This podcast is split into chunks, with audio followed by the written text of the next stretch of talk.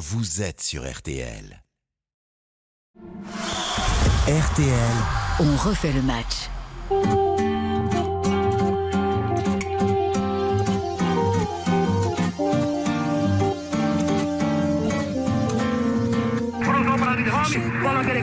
Para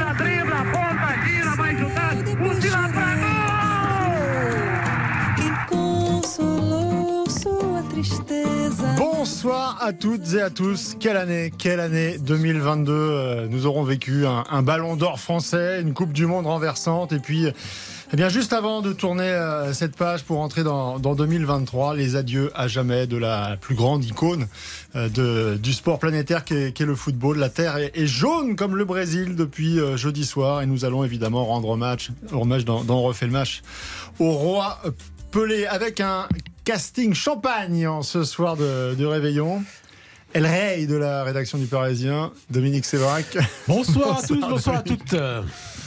Notre voix anglaise à RTL, qui est un petit peu la réincarnation de, de Gordon Banks ce soir. Ouais, j'ai essayé. Bonsoir Philippe, bonsoir à tous. Bonsoir à tous. Nous avons également le complément idéal, sorte de Garincha. Ah oui. Ah, c'est pas mal, ouais, je, je prends. Ah, Il y a pire. hein. Pelé, David Ayello. Et puis l'héritier Ah oui. L'héritier Ah, Ronald Est-ce qu'il a quelque chose de Kylian Je ne sais pas, mais en tout cas, ce qui est certain, c'est que ces dernières 48 heures, il a, il a vécu pleinement et fait vivre à nos auditeurs euh, toute cette vie, tout ce rendu euh, de, de Pelé. Baptiste Durieux avec nous également ce soir. Bonsoir, Baptiste. Bonsoir Philippe, bonsoir à tous. Alors au programme ce soir évidemment euh, Pelé mais pas que. Après 19h euh, nous découvrirons notamment le, le dernier baromètre Odoxa de l'année pour Winamax et RTL. Les Français, je vous le dis euh, d'un trait, veulent garder Didier Deschamps à tout prix. C'est une sorte de, de plébiscite. Alors est-ce qu'il y avait débat? Est-ce que euh, ça pouvait euh, se discuter? Est-ce que Zinedine Zidane euh, devra attendre encore 24 ans avant d'arriver à la tête de l'équipe de France?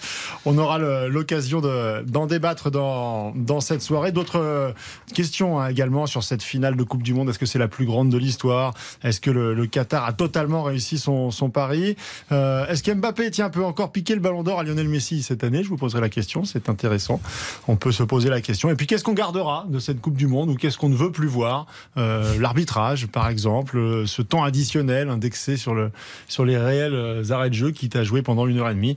Le mondial, l'après-mondial. Donc, on parlera également du Boxing Day à la française. Est-ce que pour vous, ça a un sens? Est-ce que c'est juste parce qu'il fallait s'adapter à cette Coupe du Monde dans un tempo un petit peu particulier? Est-ce que le fait que, eh bien, peut-être que le championnat puisse être plié demain ou être relancé avec un, un lance PSG entre le Dauphin euh, et le leader un 1er janvier, euh, juste après les bulles de champagne, ça, ça vous chatouille ou ça vous gratouille? On en parlera de ça comme de Cristiano Ronaldo en Arabie Ah. Saoudite.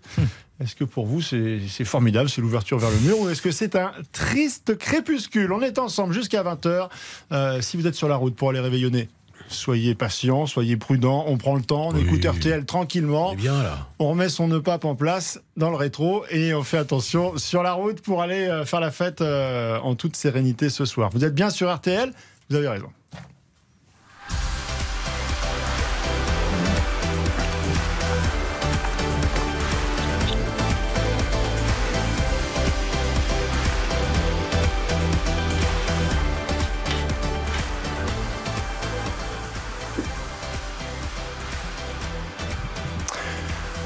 On refait le match donc euh, pour terminer cette année euh, 2022 avec évidemment pour euh, débuter et ce jusqu'à 19h un hommage au plus grand de tous les grands appelé qui nous a donc euh, quitté ce, jeudi soir. Euh, juste tiens en un mot parce qu'on va s'écouter après un petit florilège de toutes les réactions qu'on a pu entendre depuis 48 heures sur RTL. Juste en, deux trois mots. euh, Qu'est-ce que vous avez conservé? Qu'est-ce que ça a réveillé en vous, ce- cette disparition de, de Pelé, Dominique vrai. Le pionnier, euh, je sais pas si euh, quand Elvis Presley est mort, c'était la mort du rock. Euh, c'est l'incarnation du foot. Alors c'est pas la mort du foot, j'espère, mais c'est le pionnier en tout, euh, dans les bons côtés comme dans les mauvais. Euh, après que j'étais là le, le jour où Maradona est mort, j'ai dit que c'était le, le plus grand sportif de, de l'histoire pour moi. Donc je maintiens. J'ai eu plus d'émotions euh, déjà parce que j'ai vu jouer Maradona, euh, alors que Pelé, j'ai dû aller chercher les images. Mais euh, voilà, pour moi Maradona m'a procuré beaucoup plus d'émotions que, que Pelé. Mais c'est euh, c'est l'incarnation euh, du foot, c'est la, la quintessence du foot. C'est, il est le foot. Très bien. On avait dit court, euh, on aura le temps d'en reparler. Bruno Constant. Je vais essayer de faire plus court, mais j'ai gardé Elvis en tête. Euh, Elvis Presley, c'est le rock. Mohamed Ali, c'est la boxe. Et ben Pelé, c'est le football en fait. Pour moi, c'était ça. C'était l'incarnation du football. C'est les premiers souvenirs d'enfance. Et C'était un nom qui sonnait, qui claquait, Pelé. Et, et à Pelé, c'était euh, le roi Pelé, le, le- le meilleur joueur de tous les temps du football. Il y a un avant et un après. David Aguelo.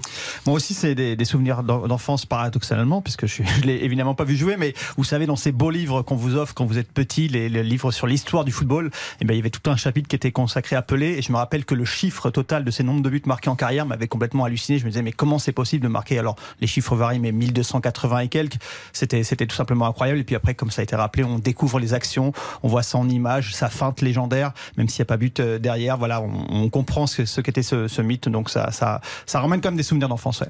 Combien de buts exactement, Baptiste Durieux? Je vous ai entendu faire un papier. Ah euh, oui, oui, oui, je me suis bien pris la tête. Il les a comptés? Euh, alors ça, ça dépend match officiel ou match non officiel parce que ah, la- tout de suite. ah, mais la, la- la vérité est là, on, on est sur à peu près 1280 buts en comptant les matchs non officiels, sachant qu'il n'y a pas des matchs amicaux. Ouais. Il y a des trucs. Et il en a euh, fait beaucoup, ouais, des matchs de relativement absurdes. galade, ouais. Et sinon, on est entre 750 et 800 buts en match officiel. Mais là aussi, il n'y a pas un consensus qui est clair et qui est établi. Ça varie en fonction des, de, de- je sais pas, la Confédération sud-américaine, euh, des chiffres de la FIFA, du Guinness des records, euh, de l'Institut statistique euh, qui est très reconnu et tellement reconnu que j'en j'en oublie le nom là ce soir. Mais en tout cas, oui, effectivement, il n'y a pas un consensus. On est sur 750-800 buts, s'il y a un chiffre à retenir, en match officiel. En combien de matchs?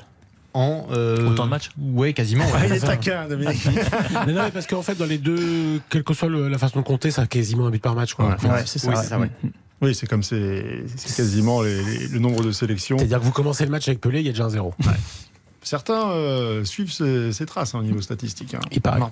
Allez, petit florilège, je vous avais promis, euh, parce qu'on a entendu beaucoup de, de gens qui ont marqué l'histoire du foot, qui l'ont soit euh, rencontré, soit qui ont joué avec lui ou contre lui, qui l'ont vu jouer quand ils étaient enfants, qui l'ont commenté, qui l'ont interviewé. On va commencer, tiens, à tout seigneur, tout honneur, Paolo César, ancien joueur de, de l'OM, coéquipier de Pelé, vainqueur de la Coupe du Monde 1970.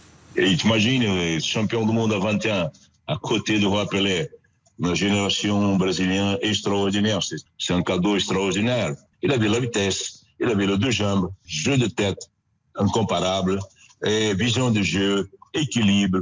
On, on va jamais revoir un joueur comme Pelé, ni Maradona, ni Cruyff, ni Platini, personne. Voilà, donc euh, vous oubliez Maradona, c'est Pelé le plus grand pour Paolo César. L'avis d'un défenseur international français, Marius Trésor, il a, il a grandi en regardant Pelé.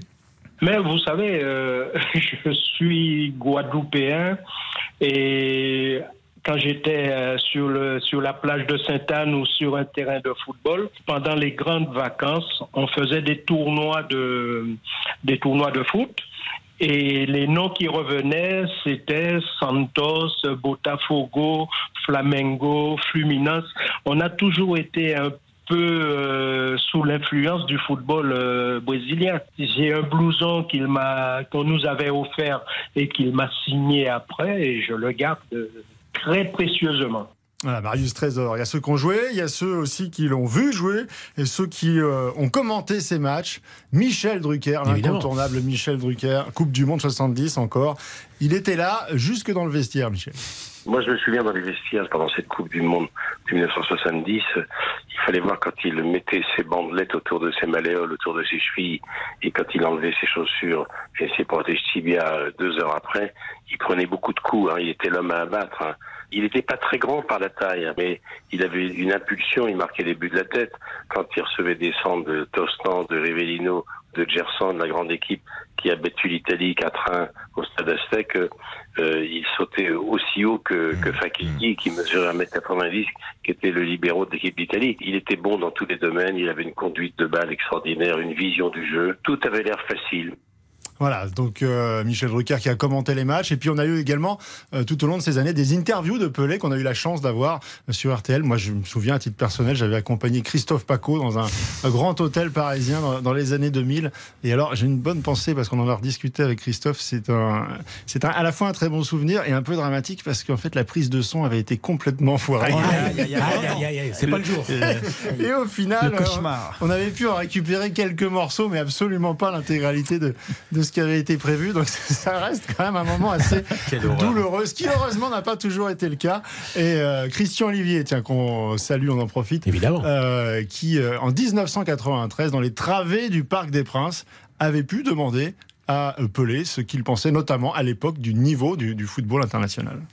Comment vous jugez le football d'aujourd'hui? Spectaculaire? Ennuyeux? Não, o futebol tem vários momentos altos e baixos. Non, c'est variable. E Il y a des hauts et des bas. tivemos a última Copa. O que acontece é que temos muita surpresa. Il y en a qui arrivent, les petites nations comme celle d'Afrique qui s'améliorent. Sans oublier les com grands, comme le Brésil, E l'Angleterre, l'Italie, la Hollande, qui jouaient et qui jouent bien, même si leur jeu a décliné un peu. um mais je le répète, l'Afrique arrive vraiment avec a un grand football très spectaculaire. Voilà, visionnaire, hein, il nous annonçait qu'un jour le Maroc sera en demi-finale de, de Coupe du Monde, c'était en 1993. Un dernier euh, extrait pour, euh, pour terminer, euh, on va terminer avec un joueur, et un joueur qu'on aime beaucoup, euh, Luis Fernandez, euh, parce qu'en fait il résume assez simplement euh, ce que l'on peut penser en fait de, de, de, de la filiation de Pelé et de tous les autres joueurs. C'était le génie, Du Monde dans 70 avec mes 10 ans, en regardant un peu de cette génération avec Tostao, Rivellino, avec euh, Gerson. Puis voilà, on a pris du plaisir tout au long des années. Après, je l'ai suivi, je l'ai, accompagné jusqu'à son millième but. Euh, Je me rappellerai toujours de cette, de cette soirée. Il y avait tellement de monde sur le terrain, dans le stade. Euh, Il vous marque. Moi, il m'a marqué dès mes 10 ans. Il m'a donné envie d'aller descendre en bas de la maison et de jouer avec mes copains au football. Voilà, il a tout simplement donné envie à, à tous les, les footballeurs en herbe d'aller euh, dans la cour et, et de prendre un, un ballon. Alors voilà, ça c'était tous les, les petits extraits qu'on a pu entendre sur RTL, notamment au micro de Stéphane Carpentier ou encore de, de Sébastien Rouxel. Et avec l'excellent travail de Baptiste Durieux à Bravo, mes côtés. Euh, je voulais également, pour être euh, complet, et on va l'accueillir tout de suite sur cette antenne, puisque c'est un, un, un- j'allais dire un ancien, c'est une légende aussi dont refait le match, puisque aux côtés de Jeanne Sacomano, il a été dans ce studio à de nombreuses reprises. Euh, J'aimerais que l'on fasse une ovation à, Dominique Grimaud, qui est avec nous ce soir. Bonsoir Dominique. On refait le match. Ah, Ah, on aimait bien ça. hein. Ah oui, puisqu'on parle de légende. On refait le match. Puisqu'on parle de légende, on parle de Pelé, on parle de, de Gênes.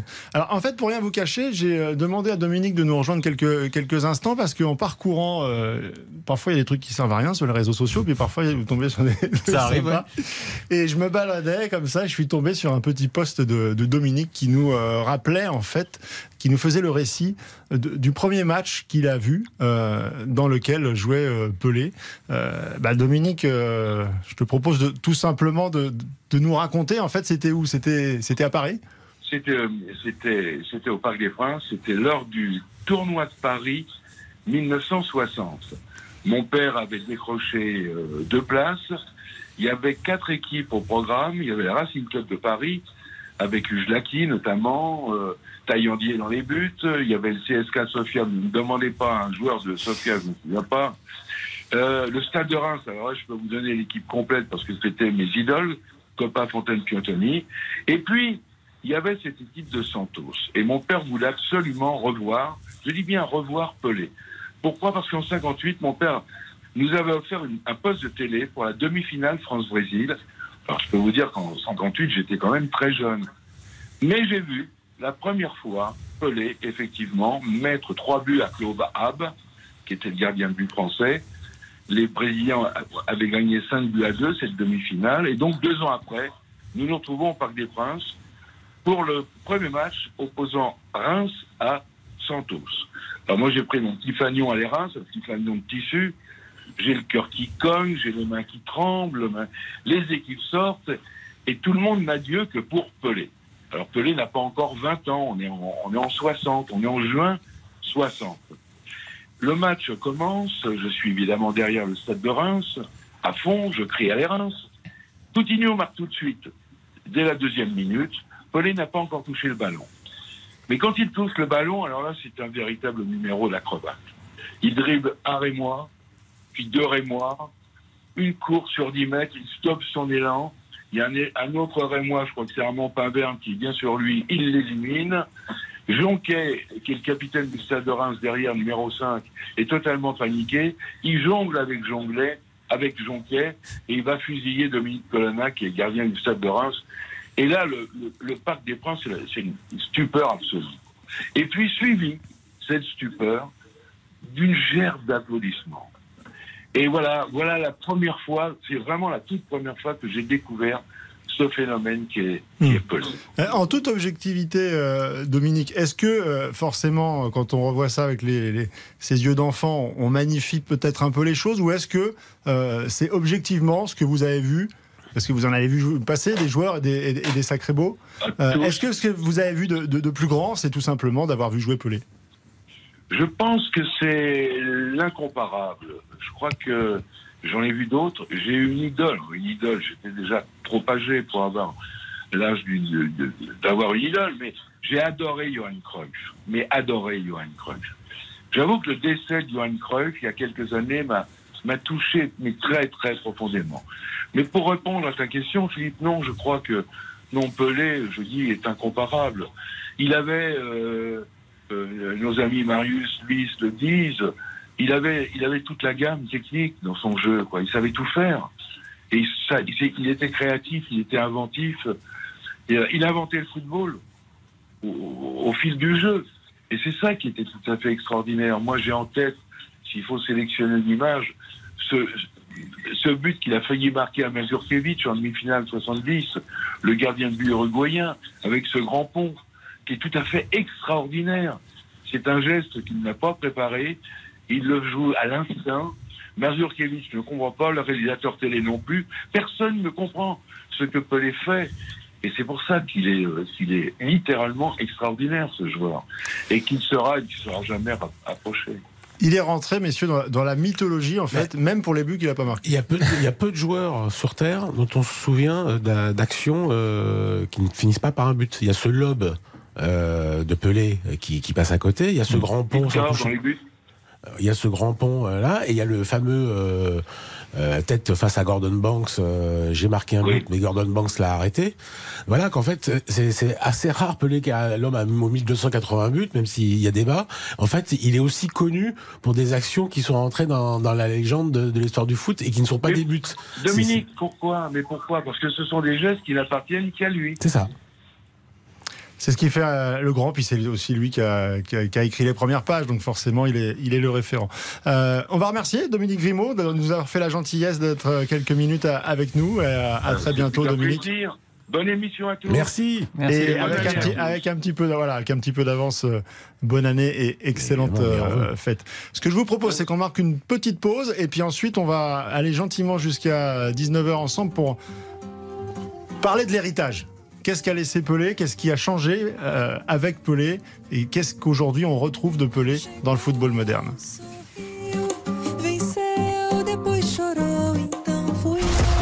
RTL, On refait le match. On refait le match.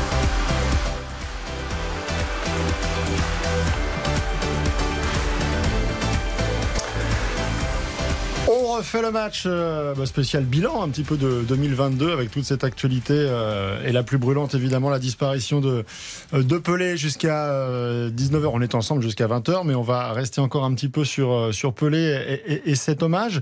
Est-ce que, alors moi c'est mon sentiment, j'aimerais savoir si vous, si vous l'avez partagé, est-ce que le fait que, Pelé ait disparu comme ça quelques jours après la fin de, de la Coupe du Monde a redonné un petit peu ce côté euh, monstre sacré appelé euh, avec l'émotion qui n'aurait peut-être pas été la même si ça avait été dans une autre période. J'en- j'en- J'entends par là que la, la Coupe du Monde est éternellement associée à Pelé. Et que quand tous les quatre ans on revit ce moment-là, euh, on, se, on se souvient en fait que la Coupe du Monde, c'est le Graal. C'est le Graal des émotions. Et à ce moment-là, on réassocie ce monstre sacré qu'est Pelé. Ouais, la concomitance des deux événements euh, rend sa mort encore plus émouvante. Effectivement, il serait mort euh, euh, au milieu de deux Coupes du Monde, euh, je sais pas, en 2024 pendant un euro, ou, vous voyez, au début d'année, ça n'aurait pas du tout eu la même portée. Vous avez tout à fait raison.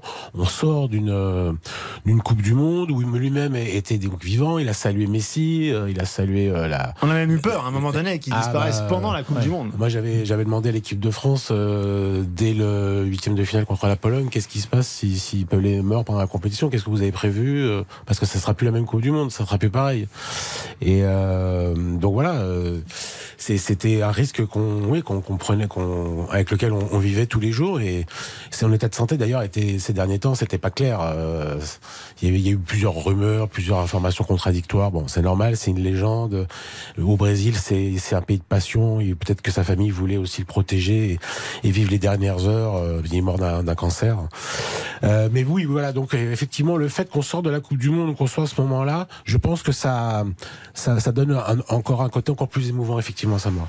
Moi, je, je suis pas convaincu. Voilà. Je suis pas convaincu par ça, même si la filiation entre lui et Mbappé qu'on fait depuis quelques mois ou même quelques années, elle a effectivement été transposée à travers la Coupe du Monde. C'est peut-être pour ça aussi qu'on a fait un lien assez rapide avec Pelé. Moi, je pense qu'il aurait été euh, décédé il y, a, il y a trois mois ou six mois ou dans six mois.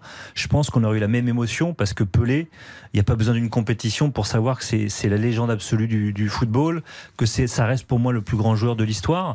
Mais, mais effectivement, il y, a une- il y a quelque chose quand euh, Dominique euh, évoquait, c'était un privilégié, Dominique Grimouille, parce qu'il a vu les images de la Coupe du Monde 58, mais la grande majorité des gens n'ont jamais vu Pelé jouer jusqu'à la Coupe du Monde 1970. Donc il été fondé, construit sur un mythe, sur un mythe extraordinaire où on avait des rumeurs, des bruits, des informations. Il avait réalisé ça. Tiens, est-ce que tu sais qu'il a fait ça, qu'il a fait ça? Un de ses plus beaux buts, par exemple, que lui estime son plus beau but, on l'a jamais vu. Il a été reconstitué par des, images de l'animation 3D, Euh, mais c'est un. Il, il joue face à la Juventus avec Santos. Il, il euh, trois trois défenseurs en passant le ballon à chaque fois au-dessus du défenseur. C'est un truc qu'on n'a pas vu. Ça fait partie de l'imaginaire.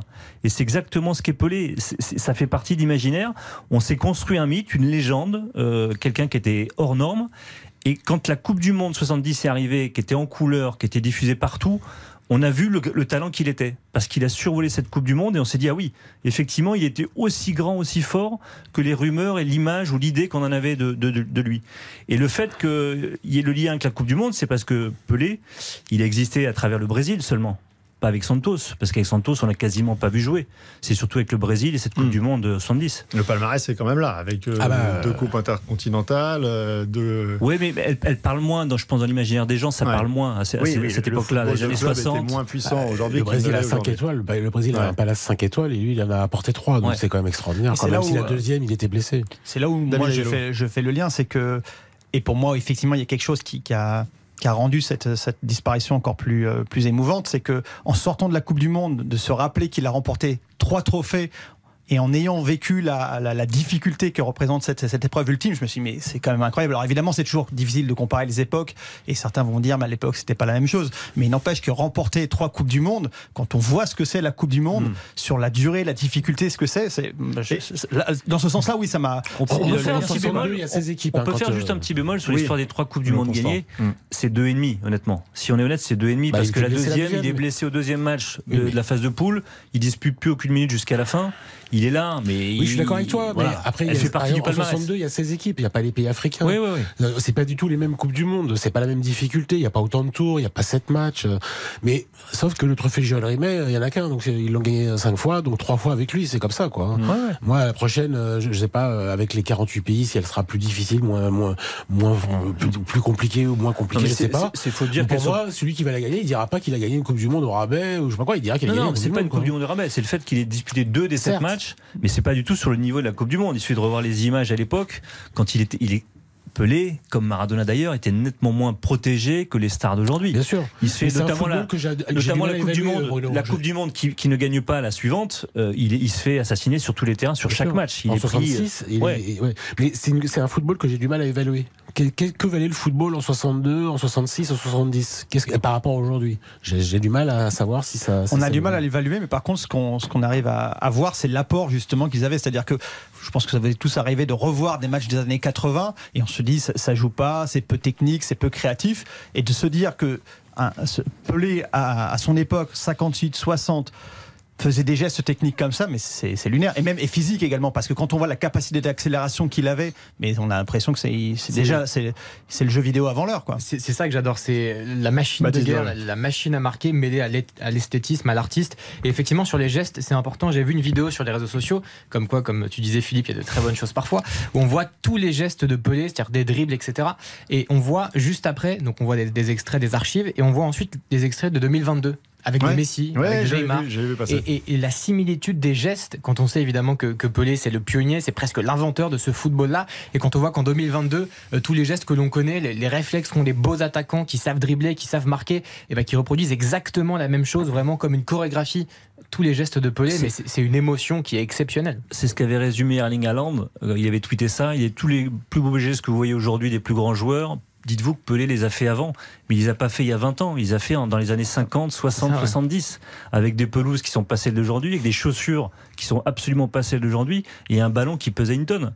C'est ça, le, le- le- c'est pour ça. Et se dire que le, le- pour moi, ça reste, et je pense, je sais pas s'il y a un débat, mais en tout cas, le plus grand joueur de tous les temps, ou l'un des plus grands joueurs de tous les temps, qui soit né en 1940 et qui ait joué dans les années 50, 60, 70, et qui soit resté aussi longtemps le, joueur de, de- le plus grand joueur de tous les temps, pour moi, ça dit tout de ce que t'es Pelé et ce qui restera de façon à jamais. C'est c'est- c'est- c'est- incroyable, c'est une légende. Et puis, effectivement, il y a aussi le discours qui véhiculait. Il y a euh, ce, ce dont se souviennent euh, euh, les joueurs qui, après, ont entendu ces, ces conseils. J'en- J'entendais encore euh, Ronaldo, le grand Ronaldo, R9, euh, qui était revenu au plus haut niveau et, et qui avait gagné la Coupe du Monde en, en- en 2002, après avoir entendu sa blessure, ouais. sa blessure et avoir entendu le soutien de Pelé. Quand on entend également les conseils qu'il donne à Kylian Mbappé sur le fait d'être constamment au quotidien. C'est-à-dire qu'on on retrouve en fait cet ADN de, champion euh, qu'il a créé quelque part dans ce, dans ce jeu qui est devenu moderne avec lui, qui est, le football. Mais, parce que la pression qu'a eu Pelé durant toute sa carrière, à part, il est quand même porté sur le toit du monde, il a 17 ans, c'est. Moi, on imaginait Mbappé 2018, il gagne la Coupe du Monde, il a 18 ans, un peu plus de 18 ans. Lui, il a seulement 17 ans. C'est une star mondiale. Et jusqu'au début des années 70, c'était la star planétaire. C'était Santos euh, faisait de l'argent sur son dos pour faire des tournées partout dans le monde. Il jouait quasiment tous les deux jours. Il avait une pression terrible. Et avec toute cette pression, à 30 ans, il arrive à gagner la Coupe du Monde en 70. C'était déjà C'est c'est un le autre football. football moderne avec également ses, ses travers. On fait une petite pause, messieurs, le flash de, de 19h et on se retrouve après pour en faire le match jusqu'à 20h, la dernière de l'année avec grand plaisir, c'est sur RTL. On refait le match. Jusqu'à 20h sur RTL. On refait le match.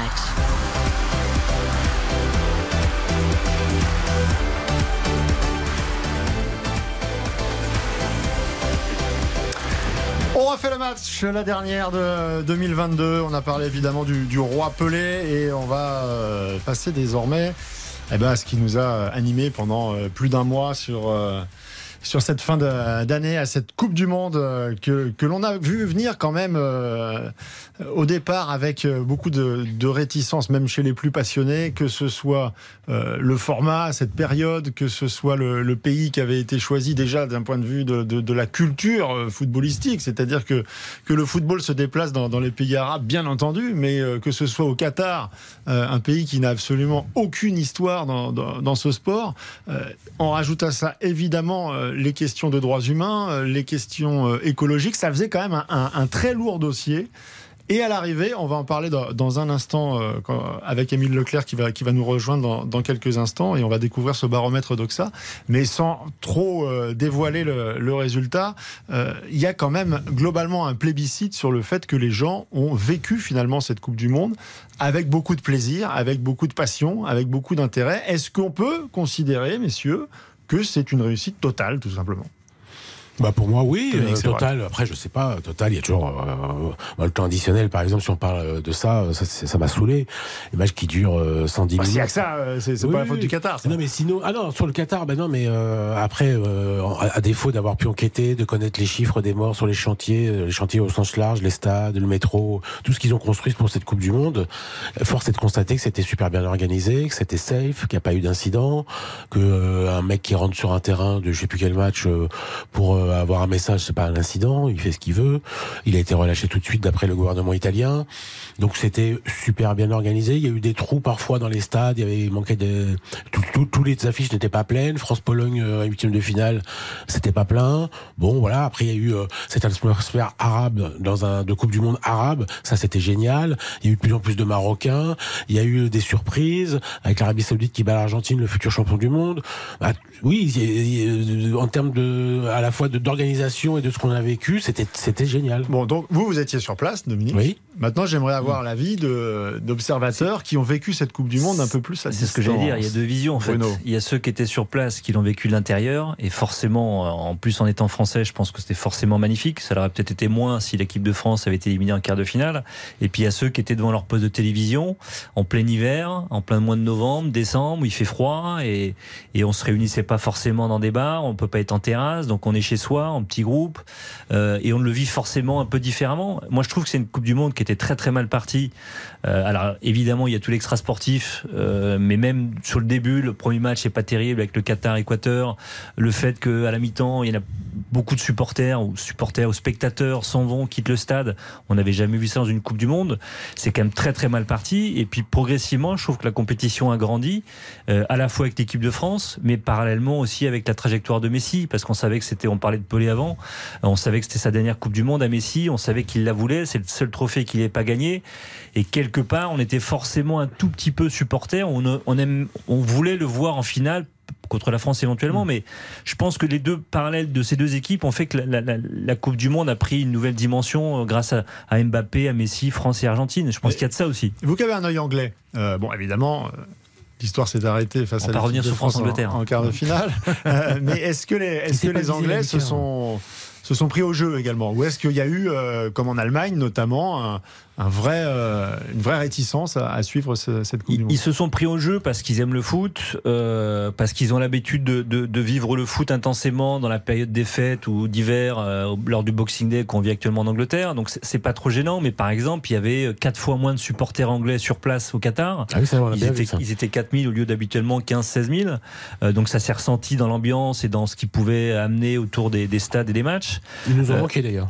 Ouais, non mais voilà, c'est ce qui fait aussi, moi je trouve le sel Moi, ça m'a manqué Monde, hein. de ne pas voir les supporters anglais euh, chanter dans les rues. Ça, ça m'a manqué. C'est ce qu'on n'a pas ressenti, nous, de l'extérieur, c'est l'atmosphère où les, les- les publics se croisent, où il y a vraiment des atmosphères très typiques, anglaises, nordiques, euh, enfin scandinaves, etc., etc. Mais les Anglais s'y sont pris parce que l'Angleterre a produit du beau jeu. Quelque part, il y avait l'élan de cette, cette équipe qui, qui réussissait depuis deux tournois, mais elle s'est arrêtée net en quart de finale. Et une fois que les Anglais sont éliminés, les Anglais s'intéressent beaucoup moins à la Coupe du Monde, forcément.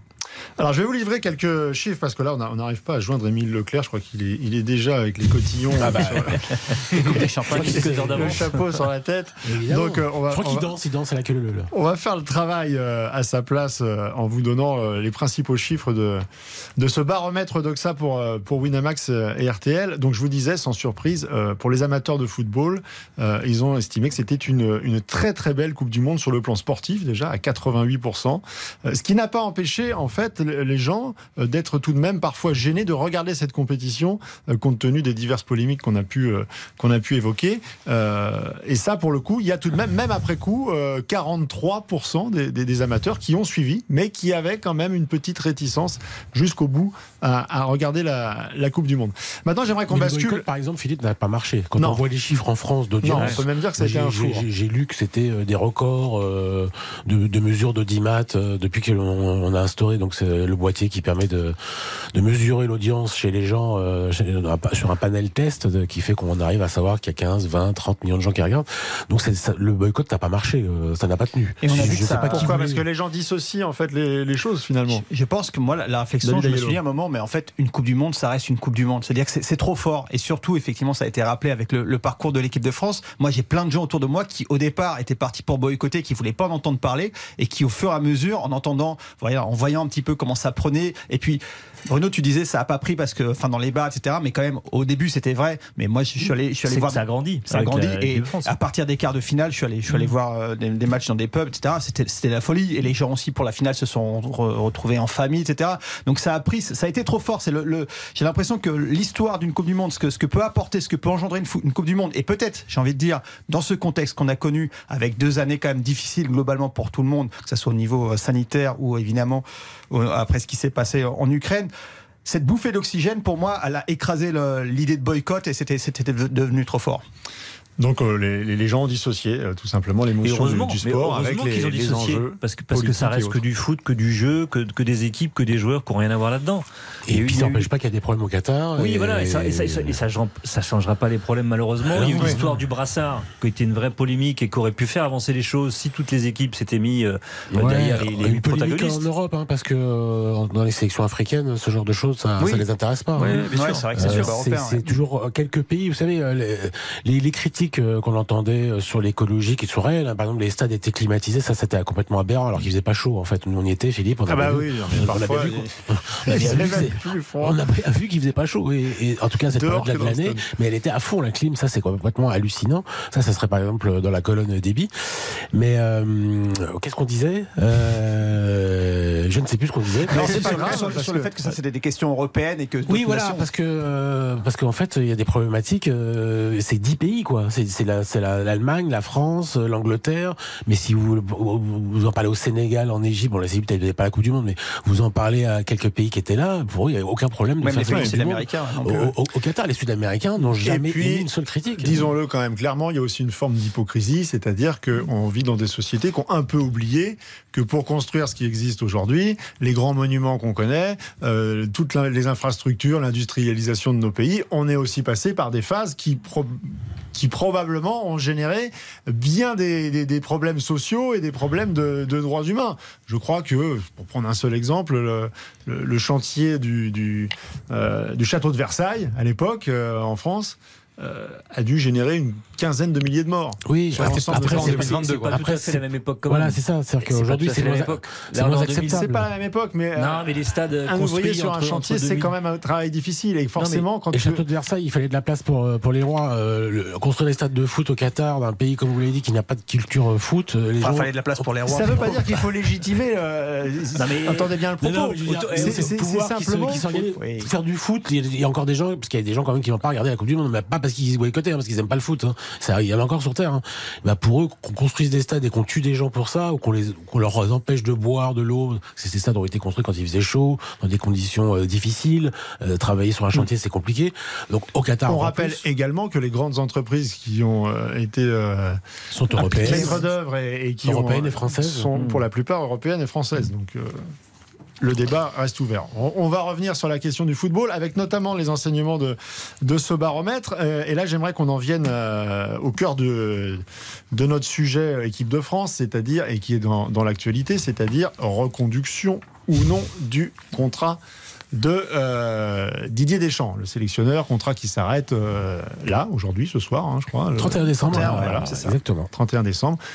Noël Legrette et euh, Didier Deschamps se sont vus, se sont rencontrés comme prévu cette semaine à Guingamp et on aura le résultat, la fumée blanche, euh, très probablement officiellement pour l'Assemblée fédérale le 7 janvier prochain. Mais il semblerait quand même que la tendance lourde soit à euh, un statu quo et donc au fait que Didier Deschamps reste à la tête de l'équipe de France, ce qui manifestement eh bien, va faire le bonheur des Français puisque à 70% et même à 74% pour les amateurs de, de football, ils souhaitent que Didier Deschamps reste et simplement 25% que Zinedine Zidane le remplace. Est-ce qu'on est typiquement dans le sondage fait juste après la, la Coupe du Monde et on est encore dans l'émotion ou est-ce que ça traduit quand même quelque chose sur le fait que même dans la défaite, les Français sont fiers de cette équipe et sont fiers de ce que Didier Deschamps a su produire? Mais qu'on l'aime, qu'on l'aime, pardon, Baptiste, mais qu'on l'aime ou qu'on l'aime pas, euh, c'est-à-dire que de- depuis 6 ans, euh, l'équipe de France a fait trois finales, quoi. Deux de Coupe du Monde et une d'Euro, et elle en a gagné une des trois. Donc c'est quand même euh, que ce garçon a euh, la potion magique qui, peut, qui n'est plus de l'ordre du hasard pour arriver à, en finale.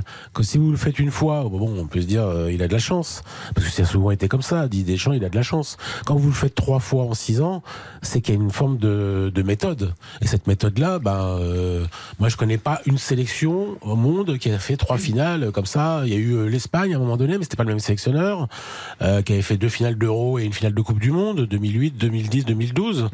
Mais là, euh, là c'est moi pour moi c'est incroyable ce qu'on voit quoi. Le, avec Didier Deschamps, t'es quasiment sûr d'être en finale quoi. Alors parfois il y a des accidents. Tu finis en huitième de finale contre la Suisse, euh, balayé au tir au but. Après une compétition, t'as laissé aucune trace. Mais quand même, mais quand même quoi. Bruno Constant, quand on Et voit- quand tu perds, tu perds de, de penalty, au ti- tir au but contre l'Argentine, sur un but d'Eder venu de on sait, d'on ne sait où euh, en, en prolongation contre le Portugal. Ah bah, quand tu perds, tu perds C'est pas. un fait. euh, Didier Deschamps n'a pas perdu un seul match de, de- de compétition internationale, euh, match éliminatoire, depuis France-Brésil 2014. Voilà. Tout le reste, c'est soit des, des matchs nuls, soit, soit des victoires. France-Allemagne. France-Allemagne, ouais, 2014. C'est ça. En Oui. France-Allemagne, bien sûr. Au Avec, euh, Brésil. France-Allemagne. Bon, après, il y a le France-Tunisie, mais c'est pas la. 2014. Oui. Il y a cette Coupe du Monde, il y a le France-Tunisie là. Non, parce que. Il n'est pas perdu. Puisqu'il n'est pas perdu. On attend le verdict de la FIFA. C'est passé par perdre des profils chez vos amis de la FIFA, mais euh, le but d'Antoine Griezmann aurait rien dû, à voir. aurait dû être validé. Euh, oui, Bruno Constant, je voulais faire un parallèle avec cette sélection anglaise et cette trajectoire de, de, de Gareth Southgate. Il ne s'agit pas de faire un calque, c'est pas euh, Southgate le Deschamps euh, anglais, mais quand même, on a l'impression que l'histoire de, Didier Deschamps, un peu avant lui, il y avait eu Joachim Löw avec l'Allemagne, mais ce côté, euh, on balaye pas tout d'un revers de manche quand euh, il y a une élimination, mais on, regarde euh, l'in- l'influence du sélectionneur sur la sélection, une forme de continuité et le fait qu'il y ait une montée en puissance. On a l'impression quand même qu'il a, il a, il a, il a mis sa patte sur quelque chose, Didier Deschamps, qui est copié aujourd'hui. Oui, oui, parce qu'en Angleterre, on, voit surtout la méthode qu'a appliquée Gareth Southgate, l'évolution, la progression de cette équipe. Et effectivement, elle revient de nulle part. Elle a sorti d'un fiasco à l'Euro 2016, éliminée par l'Islande. Elle est allée jusqu'en euh, finale du dernier Euro, euh, demi-finale en 2018. Donc effectivement, il y avait du positif. Euh, moi, sur Deschamps, il n'y a pas de, débat, sur le fait que Deschamps est un grand entraîneur et qu'il est capable de nous faire gagner des titres. Et il serait à la tête de l'équipe de France depuis 6 ans ou depuis 5 ans. Le débat se poserait pas. Mais il est à la tête de l'équipe de France depuis plus de 10 ans maintenant. Et je pense que c'est tout à fait normal d'avoir un débat sur la manière dont on aimerait voir évoluer cette équipe de France, en tout cas la manière dont on aimerait qu'elle joue, qu'elle évolue. Euh, effectivement, c'est pour moi la meilleure nation maintenant depuis 6 ans euh, sur, le, plan mondial. Euh, mais à un moment donné, t'attends attends forcément un peu plus, ou t'attends le, le prochain échelon. Comment on va faire grandir cette équipe? Faudra, sur cette Coupe du Monde par exemple, et celle de 2018 aussi, qui était quand même- un peu sur un fil, euh, celle-là, elle est totalement sur un fil. Il faut rappeler que face à l'Angleterre en quart de finale, on est totalement mangé dans le match, dans le contenu. On se fait bouger dans tous les sens, il y a des décisions arbitrales qui vont dans le sens de l'équipe de France. Contre le Maroc, on est totalement dominé, totalement bouffé au milieu de terrain. Et là aussi, il y a une décision arbitrale qui va dans le sens de l'équipe de France et pas du Maroc. Et contre et cette finale face à l'Argentine, pendant 80 minutes, il ne se passe absolument rien. Donc ça, moi, je pense que ça doit quand même interpeller. Je, je- Ouais, c'est pas remettre en cause Bruno, des champs. un, je peux le dire de l'Argentine. Et si, et si encore une fois, si on était par exemple l'Angleterre ou à la place de Gareth Southgate, il n'y a pas d'alternative possible, il n'y a pas de débat. Non, mais je comprends. Mais en en France, Je comprends on, a la mais- chance d'avoir Zinedine Zidane qui a gagné trois fois Ligue des Champions avec le, le club le plus compliqué à gérer qui est le Real Madrid. Je pense qu'on pouvait avoir un débat sur les, un euh, débat sur les quatre prochaines années, sur la prochaine euh, Coupe du Monde. Je peux dire pareil sur l'Argentine euh, qui euh, perd contre l'Arabie Saoudite au premier tour, euh, est bousculé par l'Australie. Contre les Pays-Bas, c'est un miracle. Contre la France, pendant 80 minutes, ils sont au-dessus. Mais après, après ce que j'ai vu, euh, ce que Argentine, j'ai hein. bah, ce que j'ai vu à, par- à partir du moment où la France met le premier but par Mbappé sur penalty, ah, moi j'ai pensé, je pense que beaucoup de gens ont pensé que la France était supérieure à partir de ce moment-là, et la France allait gagner cette Coupe du Monde, cette finale, parce que euh, moi je pense que la France elle en fait plus à partir de la 80e que l'Argentine en a Et fait. ben, ah, donc tu as vu la réaction de l'Argentine qui, qui a, rebondi après, après l'égalisation par le jeu, est revenue par le jeu. Première elle chose. Elle s'est à nouveau imposée par le jeu. Deuxième pour, chose, euh, venir deuxième chose, 3-2. Bruno. Le jeu, c'est par exemple souvent l'apanage de la sélection espagnole. Ils en sont où l'Espagne avec Luis Enrique? Je crois que Luis Enrique, il a pris un coup de chausson.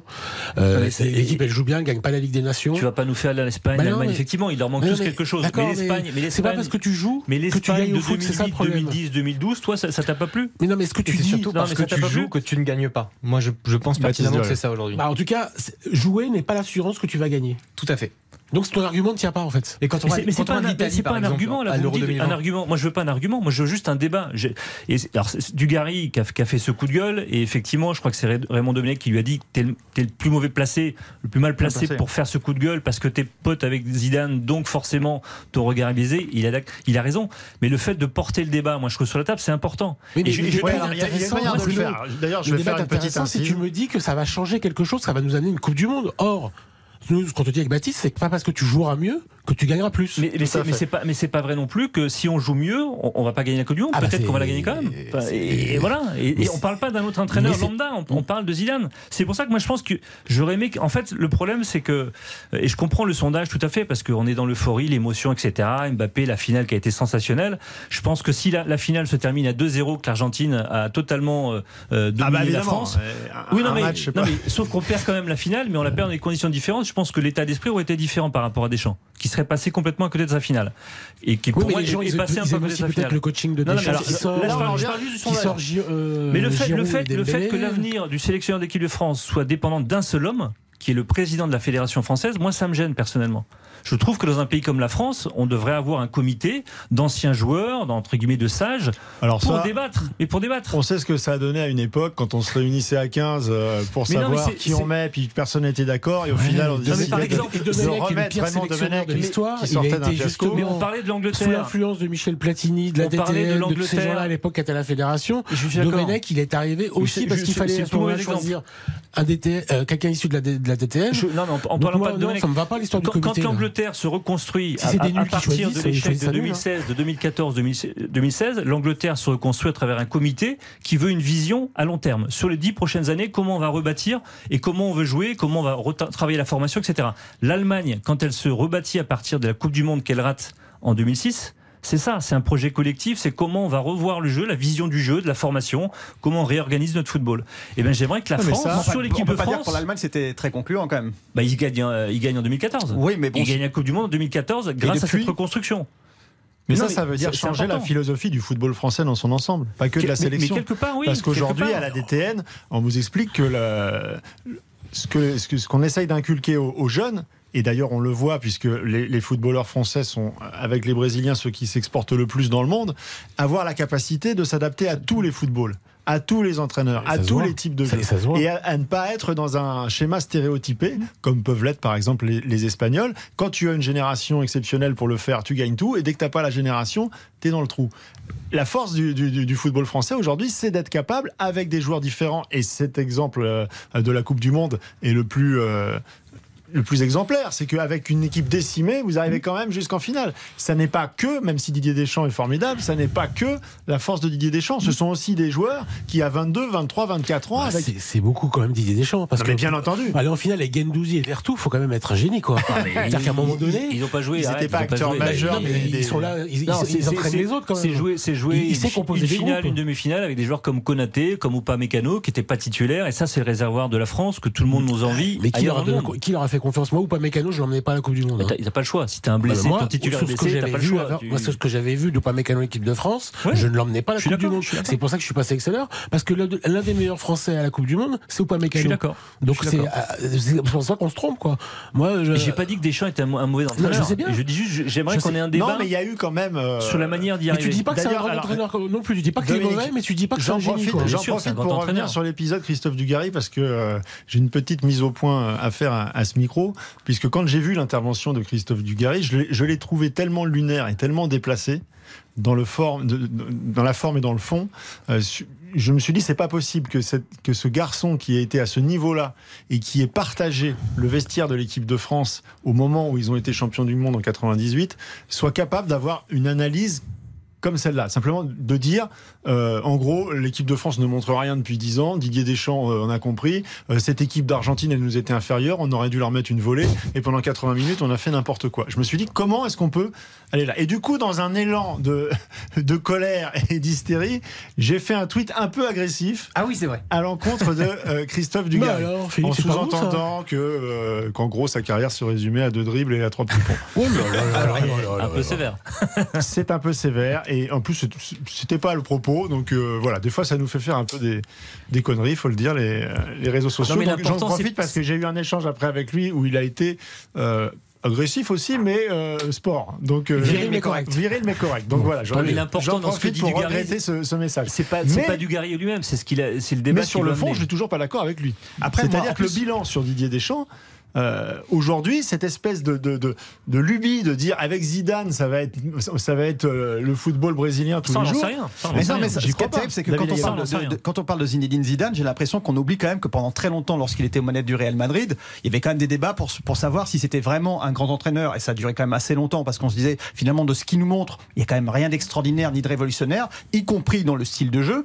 Donc là, j'ai l'impression qu'on vient, qu'on vient appeler, qu'on vient appeler Zidane comme si c'était, mais comme si c'était David, Johan Cruyff. David, David, t'es pas, t'es pas naïf de croire tous ceux qui disaient ça. Tu sais très bien. Non, bah, que- bah, je suis désolé, tu sais je- très le bien. pensais, c'est pas que tu je sais très croyais, bien c'est que que je le diriger pensais. le Real Madrid. Si Mais on est d'accord. Il n'y a pas mais ça, c'est la même chose que. qui dirige c'est- le Real Madrid. C'est les mêmes qualités. Mais c'est les mêmes qualités que celles de Deschamps finalement. Ouais. Donc dans ce cas-là, on va remplacer un pragmatique par un autre pragmatique. Non, on n'en sait rien ce qu'il va faire bah, avec l'équipe de France, Zidane, s'il est à tête de l'équipe de France. Peut-être qu'il va jouer différemment. Mais non, mais quand, Christophe Dugarry ou d'autres viennent nous parler de Zinedine Zidane, encore une fois, comme si c'était quelqu'un, mais avec tout le respect qu'on a, comme tu l'as dit, pour euh, l'immense manager qu'il a été, mais dans le jeu, on peut pas dire que ce qu'il a fait avec le Real Madrid nous a, nous a impressionnés. Mais c'est exactement ça. Et, et moi, je suis tellement pour les entraîneurs qui sont capables d'emmener des groupes plutôt que des entraîneurs dogmatiques avec des principes de jeu extrêmement identifiés et déterminés, mais qui ne gagnent jamais rien. Deschamps et Zidane, c'est une magie qui est absolue. Et moi, je trouve que j'aime le foot comme Bruno, comme vous tous. Donc évidemment que j'aime le jeu. Mais moi, cette équipe de France, même si elle a été euh, souvent dos au mur, souvent sur un fil, qu'est-ce qu'elle m'a fait vibrer Comme le Real de Zidane, qui était pas beau, mais qui a gagné trois Ligues des Champions d'affilée, c'est stratosphérique. Et, et la France, aujourd'hui, une nation a besoin d'hommes comme ça. On n'a pas besoin de bien jouer au foot. C'est- pas un club. Euh, Il n'y a pas une culture footballistique comme au Barça je pense que ça applique- ça s'applique moins aussi au football de sélection parce que bien tu as sûr, bien de temps pour le mettre en place. Non, mais je sais pas, les Pays-Bas, ça jouait très très bien. Les Pays-Bas, ça joue très très bien quand ils égalisent contre l'Argentine avec un coup franc qui est complètement une, une sorte de poème. C'est fantastique, mais la- la- les Pays-Bas sont en quart de finaliste. Non, mais prends Ils sont quart de l'exemple des finaliste. Pays-Bas. Ils sont préfères quoi de. Non, mais ils sont pas au niveau de l'équipe de France. Là, tu prends un exemple, les Pays-Bas. Ou l'Espagne, tu préfères quoi? Tu préfères l'Espagne soit éliminée par le Maroc. Tu préfères quoi? Que la France aille en finale deux Et- fois de suite et d'ailleurs- Ou tu préfères qu'on fasse comme l'Espagne, comme les ça, veut Pays-Bas dire, ça veut dire qu'on peut pas avoir de débat sur. On a des débats sur la manière dont l'équipe de France joue entre chaque tournoi.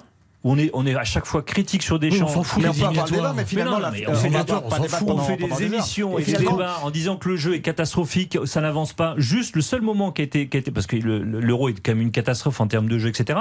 Le seul moment qui a été intéressant, c'est la Ligue des Nations, le Final Four Ligue des Nations avec Mhm. Benzema qui apportait justement une touche très différente. Juste pour revenir sur Deschamps. L'entraîneur, et là je suis d'accord, l'entraîneur de sélection n'est pas le même que l'entraîneur de club. Didier Deschamps, entraîneur de club à Monaco, son Monaco, il est fantastique, la manière dont il joue. Et C'est c'est pour ça qu'on Mais ne tu peut penses que jamais Michel faire un Bruno, tu penses que comparatif entre Michel un entraîneur de Platini club dirait et quoi un entraîneur de aujourd'hui C'est quand même plus sélection. compliqué. Michel mais Ça veut dire que Zidane, entraîneur du. Real Madrid, ne sera pas le même que Zidane, entraîneur de l'équipe de France. Mais à ton avis, Michel Platini, qui était dans une équipe de France de rêve, on les appelait les Brésiliens de l'Europe, qui a fait deux fois de demi-finale de Coupe du Monde, à ton avis, il dirait quoi aujourd'hui? À ton avis, il préférerait en avoir gagné une des deux de Coupe du Monde ou rester l'équipe de France qui était le carré magique, Tigana, JRS, euh, Luis Hernandez, c'était c'était le football champagne, c'était Michel Hidalgo, c'était génial. mais- mais tu À ton avis, il préfère quoi, Michel Non, Platini là, tu Il préfère poses être champion comme du ça, monde tu peux pas poser cette Je question-là pense comme ça. Bah si, bah, messieurs, on va mettre je pense que- un, je pense que je pense que Tolisso un être terme, champion du un monde. petit terme, mais Bah, on va revenir. C'est grâce à l'équipe de Platini ou demi-heure. de Platini qu'on a gagné 98 Ah, aussi. ils sont chauds, je sais Ils pas sont s'ils sont aussi chauds en Bah, il est 2023 complexé, qu'en le football 2022. français. 84. Stop Oui, quand même. Vous parlez trop 19h29, on fait une petite, euh, une petite pause, une petite pause de réclame, messieurs. Et on se retrouve juste après. On va faire un, on va faire un petit temps additionnel sur euh, cette Coupe du Monde. Et on va en parler, tiens, du temps additionnel.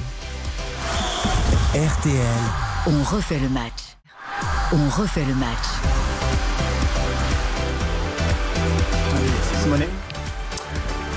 Le débat continue même pendant la pub dans On refait euh, le match. Ça s'engueule un peu, hein, sérieusement, là, sur, le, sur le thème euh, comment. J'ai envie de euh, prendre une bûche et de l'envoyer dans. Comment faut-il Ça dépend de la bûche en fait. nommer le prochain sélectionneur, sélectionneur? Est-ce qu'il faut un, un- un comité large avec euh, des quorums dans, dans- dans chaque catégorie, les arbitres, les médecins C'est ça que vous voulez Et, et bah non, pas du tout. C'est Bono qui veut Ah, ça, qui veut qu'on revienne au Conseil fédéral, euh, machin, qui a des voix, fédéral. machin des Non, voix. non, non, non. Je vous dis, c'est comme ça qu'on a choisi les plus mauvais, les, le plus mauvais étant pour moi dans, l'ère moderne Raymond Domenech, qui a été choisi par une sorte de, comité comme ça. euh. Non, mais on est passé au-dessus de la DTN. Là. Deschamps, Zidane, c'est 98. C'est plus la DTN, c'est plus, euh, Mais c'est de plus le giron fédéral. De hein. toute façon, même si Zidane va retrouver un club peut-être prochainement, il va être sélectionneur un jour. C'est Je- imminent. J'espère pour lui. Si ouais, Deschamps, si, si Deschamps prolonge jusqu'en 24, jusqu'à l'Euro. Et je pense qu'après, bon bah même s'il gagne l'Euro, je pense qu'il tournera la page. Ah, tu Parce penses qu'il va prolonger jusqu'au l'Euro 2024 et 2026 il va, Bah, il va dire non alors qu'il a une génération d'or? Pour l'instant, c'est c'est Ouais, c'est corrélé au, au mandat de, de Le Gret. Bon, euh, peut-être que le mandat de Le Gret en février, il sera peut-être déjà caduque, hein, parce que bon, il y, a- il y a autre chose, il y a d'autres soucis. Mais en tout cas, c'est jusqu'en 2024 euh, la prolongation de, de Deschamps a priori. Hein. On va refermer cette euh, page Didier Deschamps et, euh, et tiens, je vais m'appuyer aussi sur la, sur la dernière question qui a été euh, posée dans le baromètre Odoxa pour Winamax et RTL au sujet de l'annonce de la retraite internationale de Karim Benzema. Euh, Est-ce que vous comprenez sa, décision? Euh, Oui, à 75% des personnes interrogées. Donc, euh, ils ont compris que Karim Benzema ne, souhaite plus continuer. En revanche, à 53%, les gens ont, ont trouvé déplacée cette annonce dès le lendemain de la défaite en finale. Et à 51%, euh, les amateurs de football estiment qu'il aurait mérité une meilleure carrière en équipe de France. En gros, il y a toujours une cote d'amour, mais il y a toujours une incompréhension. hein. On a le sentiment. Après, il y a, la- y a sa communication David quand même qui ressort. Et euh, moi, moi, le premier, le- de le voir euh, annoncer sa retraite internationale le lendemain de, de- de la finale, alors que les, les Bleus n'avaient pas encore posé le, le pied sur le sol français. Je trouvais ça très maladroit. Je vois pas l'intérêt. Il a- Enfin, il n'y avait pas d'urgence à annoncer sa, sa- sa fin de carrière internationale. Il aurait pu le faire une semaine après. Et euh, c'est venu en plus en complément de tous ces messages un petit peu mystérieux. Je suis pas intéressé lorsqu'il s'agissait d'évoquer. Ça ne me concerne pas. Ça ne m'intéresse pas. Voilà. Ça ne m'intéresse pas. Donc moi sur oui sur euh, je pense que le, le talent de Karim Benzema euh, personne ne peut le remettre en cause il a été extraordinaire sur ces dernières années il est monté en puissance il aurait pu sans doute apporter plus à l'équipe de France mais on sent bien qu'il y a voilà qu'il y a cette histoire d'amour contrarié avec euh, Ça montre qu'il s'est passé quelque chose au Qatar, David. Oui, Ça complètement. Ça montre que Complètement, l'histoire n'est pas encore mais, connue. euh, On a des bribes, on a. Est-ce que Deschamps, est-ce qu'il a menti sur sa blessure Est-ce que Deschamps l'a renvoyé alors qu'il aurait pu le garder pour jouer contre la Pologne ou l'Angleterre? Il n'était pas si, blessé- pas si blessé que ça ou pas autant qu'on l'a dit. En tout cas, il y a une histoire qui flotte comme ça. Et pour l'instant, on en est. on Dans les faits, il rejoue vraiment que depuis euh, quelques jours. Donc il pouvait, il n'était pas prêt. Bah, il n'y a pour- pas de débat là-dessus. Pour moi, non, mais on nous, on nous fait croire dans le camp euh, Benzema qu'il aurait pu jouer à partir de l'Angleterre. Et que donc, il y a eu le feuilleton et on aurait. Et des gens donc, un joueur qui n'a pas fait une minute depuis deux, deux mois aurait pu être euh, au niveau de l'intensité physique du match contre l'Angleterre, qui a probablement été le match où il y a eu le plus d'intensité physique de toute la compétition. Que moi je vous dis J'ai suis au milieu, je compte les, les coups. Il y a, il y a un problème aujourd'hui entre Benzema et Deschamps ou entre les entourages de Benzema et les entourages de Deschamps? C'est un problème-là. Il est aussi nourri par les 5 ans et 7 mois d'absence de Benzema de l'équipe de France. On n'efface pas tout comme ça de Bah jour voilà, au lendemain. donc, euh, Parce que son retour, il était plutôt réussi, mais est-ce qu'il rate sa sortie? Ah bah, Bah bah, oui. Bon après, il n'y a, pas trop de regrets pour être un peu positif. Euh, je suis très heureux d'avoir vu Mbappé et Benzema jouer ensemble. Je suis très heureux, bien que ce titre, euh, on peut en penser ce qu'on veut, mais je suis très heureux de l'avoir vu gagner une Ligue des Nations. Je suis très heureux de l'avoir vu porter les Bleus aussi pendant l'Euro avec un, doublé euh, où on a vibré ici, vous Philippe au stade et nous ici en studio, on a vibré, on a vu vraiment porter cette équipe de France avec des gestes formidables. On a vu le Benzema Duran en équipe de France avec un titre qui est euh, entre guillemets mineur. Donc euh, il n'y a pas de regret, mais effectivement, euh, l'histoire, elle est, elle est, elle est un peu mélancolique. Aujourd'hui, il y a, il y a- il y a toute cette énorme euh, passade où il n'a pas été là. Euh, et, et évidemment, moi, j'aurais aimé le voir en 2022. Mais bon. Ça restera une histoire d'amour contrarié. Donc, Voilà. Karim Benzema et l'équipe de France. Pour terminer cette page sur le, sur le mondial, euh, deux petites choses. L'arbitrage et le temps additionnel euh, calqué sur euh, le- les vrais arrêts de jeu, c'est-à-dire s'il y a 15 minutes, on joue euh, 15 minutes. Rapidement, qu'est-ce que vous en avez pensé? Euh, idiot pour le temps additionnel. et puis l'arbitrage, euh, je crois qu'il y a eu un carton rouge pendant la Coupe du Monde? Mhm. en 64 matchs, c'est ça? Il y a 64 Oui. matchs euh, Bon, c'est pas possible. Ce qui est assez différent de, C'est- de l'arbitrage Ah bah, en Ligue 1, alors, par exemple. J'oublie la Ligue 1, mais même c'est différent de 64 matchs de suite euh, du championnat anglais. Alors, trop laxiste ou euh, non, a- retour au a- jeu euh, avec du pas, contact, a- avec tout ce qu'on aime C'est c'est le foot que vous voulez, là, votre VAR, votre truc, vos... Non, j'en peux plus, quoi. pas J'en grand peux monde plus. ici qui est pour le VAR je crois mais... Non, mais j'en peux plus. Moi, franchement, j'ai bien aimé. Je, je vais pas vous mentir, hein, je vais pas faire le. L'arbitrage. Ah, mais les deux. Ah oui. Moi, moi, je, suis- plutôt partisan du laxisme que de la cartonite. Ça, c'est une Tu certitude. as trouvé l'arbitrage bon durant la Coupe du Monde. J'ai pas trouvé l'arbitrage bon. Je Ah. dis juste que dans La philosophie un peu nuancé dans la de laisser jouer. Je préfère toujours les arbitres qui Ah bah, laissent jouer. pas laisser jouer, c'est comment hein, Voilà. le- Bon, pa- par exemple. Et, et puis par rapport au temps additionnel, alors évidemment, ça, ça peut être une hérésie, on peut penser ce qu'on veut. Moi, j'ai adoré en fait, parce que ça donnait des espèces de troisième mi-temps où il y avait un enjeu, une tension qui était palpable, qui était extraordinaire pour le spectacle et la dramaturgie de cette Coupe du Monde qui a été formidable. Moi, je vous le dis et je l'assume, j'ai j'ai beaucoup apprécié. Est-ce que c'est, est-ce que c'est, ça a permis de gommer euh, ce qu'on n'aime pas trop, c'est-à-dire les joueurs qui laissent le Bah ballon non, euh, derrière pas, pas la complètement, ligne. parce que je pense que pour, pour aller là-dedans, et moi c'est c'est ce que je reprocherais en fait à cette expérience-là, c'est que d'une part, on est testé, on l'a- on l'a testé en fait sur une phase de Coupe du Monde, donc je pense que cette histoire de temps additionnel prolongé qui devait copier le, le temps réel, le temps effectif, ça aurait été bien de l'expérimenter sur d'autres compétitions auparavant. En plus, vous avez vu, ça m'a rappelé un petit peu la Ligue 1. Vous savez, qu'en début de saison, on part sur une, on a une lubie, puis ça dure deux trois matchs. En cours, de- en cours de Coupe du Monde, on est parti très fort, puis après au milieu, on est revenu complètement en arrière, et puis après on est revenu un petit peu sur la fin. Donc je pense que ça aurait été intéressant de le tester avant, avant la Coupe du Monde. Et si on veut vraiment aller au bout pour euh, effectivement notamment euh, empêcher les, les joueurs de simuler, de gérer la fin de match, il faudra aller sur du temps effectif à l'américaine, deux fois 30 minutes. Mais ça, avant de le tester, on va pas le lancer sur une Coupe du Monde. Pourquoi pas le tester Un sur truc, d'autres on compétitions arrête le chrono et tout là. pour- là, on change- Pourquoi faut le Là, tester Faut le tester Ça ressemblait à ça, hein. ça ressemblait à ça, hein, finalement. Les, non. les Non. 22 minutes Non. de temps additionnel de, de France, de Angleterre-Iran, c'est ça, non Ouais. C'est- Ça ressemblait à ça, à quelqu'un qui avait arrêté le chrono. Et qui, Non, mais il y avait qui- une blessure de Oui. près de 8 ou 9 minutes. Donc il y a eu 18 Donc, minutes. Il y a une partie qui, moi, ce qui, ce qui m'agace, c'est qu'il n'y a pas de, il y a pas de transparence en fait. On savait pas trop exactement à quoi correspondaient les 10 minutes. Et à un moment donné, je crois sur le troisième ou quatrième match, j'ai commencé à, à compter juste le temps qui avait été ajouté du temps additionnel, et on est passé de 10 à 12 minutes. On a rajouté 1 minute 30 qui n'existait pas sur les 10 minutes de temps additionnel. Donc ça, j'aimerais savoir pourquoi en fait. Mais il n'y a jamais de transparence en même temps. enfin, c'est ça qui est problème aussi, c'est qu'on comprend jamais rien. Pourquoi c'est coup, on a 3, l'impression pourquoi c'est qu'on- 7 qu'on qu'on crée quelque chose d'un peu artificiel et que quand on annonce, maintenant on le voit, quand on annonce le temps additionnel et quand une équipe est menée, ça crée un- une, euh, une effervescence dans le stade. Il reste 5 minutes, on, on peut encore renverser en 5 minutes et quand on en rajoute 10 ou 12, ben, il y a encore plus d'excitation parce que 10-12 minutes, on peut renverser totalement un match. Donc c'est presque une, une troisième mi-temps qu'on va jouer. L'arbitrage, j'ai senti que vous aviez. euh, Moi j'ai trouvé mauvais. Enfin, dans l'ensemble, j'ai trouvé assez mauvais. Il y a eu des- uniquement envers les Anglais ou non, de, de manière. Non, bah, les Marocains, je pense que dites aux, demandez aux Marocains s'ils sont contents de l'arbitrage. Je pense qu'ils ont trouvé ça scandaleux. Ah bah, les la Anglais, évidemment. il y a- il y a, par des rapport- problèmes. Non, mais tous les adversaires de l'Argentine ont trouvé la- l'arbitrage assez scandaleux et quand même il y a eu des, des pénalties accordés qui sont très douteux. 5 pénalties en tout, non? Ou 6 Ouais, ouais, quasiment Six. à chaque, à chaque ça. match. Moi, je trouve qu'il y a eu des choses assez bizarres. Euh, et quand on a la vidéo, moi, je suis plutôt pour l'aide de la vidéo, bien utilisée. Et je trouve qu'en 2022, quand on a l'aide de la vidéo, on peut pas faire ce genre de, de décision scandaleuse. Moi, je conteste pas, pas le titre de l'Argentine euh, contre la France. Elle a gagné. Bravo à l'Argentine. Je conteste qu'elle ait fini le match à 11. C'est pas possible pour moi que l'Argentine ait fini la finale de la Coupe du Monde à 11. C'est pas possible. C'est voilà. Donc ça, déjà, c'est une grosse erreur de, de Monsieur Marcignac. C'est ça comme ça qu'il C'est s'appelle. Oui. Simon. On peut pas lui reprocher de ne pas avoir d'expérience à ce monsieur. Bah non, mais après, c'était dans, la, euh, c'était dans, la, dans la ligne, dans la droite lignée de ce qu'on voyait depuis le début. Donc, euh, moi, c'est plus finalement là. Je pense que ça a été des- visiblement des consignes de Voilà. se dire on, on va laisser jouer. En finale, c'est c'est pas, c'est, c'est- c'est des consignes non dites, non écrites, mais c'est quand mais c'est- même c'était- euh, difficile C'est de très rare biaiser le une carton rouge en finale. hein. On sait qu'on fait basculer si le match. contre le hein. Pays-Bas euh, a touché le ballon de la main, il a pas reçu de carton jaune Oui, parce ouais. qu'on n'a pas voulu lui donner. euh, L'arbitre n'a pas voulu donner un carton Ça, on jaune. sait à pas Messi. pourquoi. On sait pas Voilà. pourquoi. Bah non, parce qu'il ne donne pas de carton Ouais. jaune à Messi. Non, C'est- ça doit était- être une règle du football. La, C'était un la loi 12, arbitrage 12 suspicieux alinéa pour le 3, coup. euh, Léo Messi ne reçoit pas de carton jaune. Très bien. Ok. Je la connaissais pas, la règle, je la découvre. Bon, eh ben on va rester là-dessus, sur ce bilan de la, de la Coupe du Monde. On va faire une dernière pause et puis on se retrouve après euh, pour euh, revenir sur une actu plus chaude.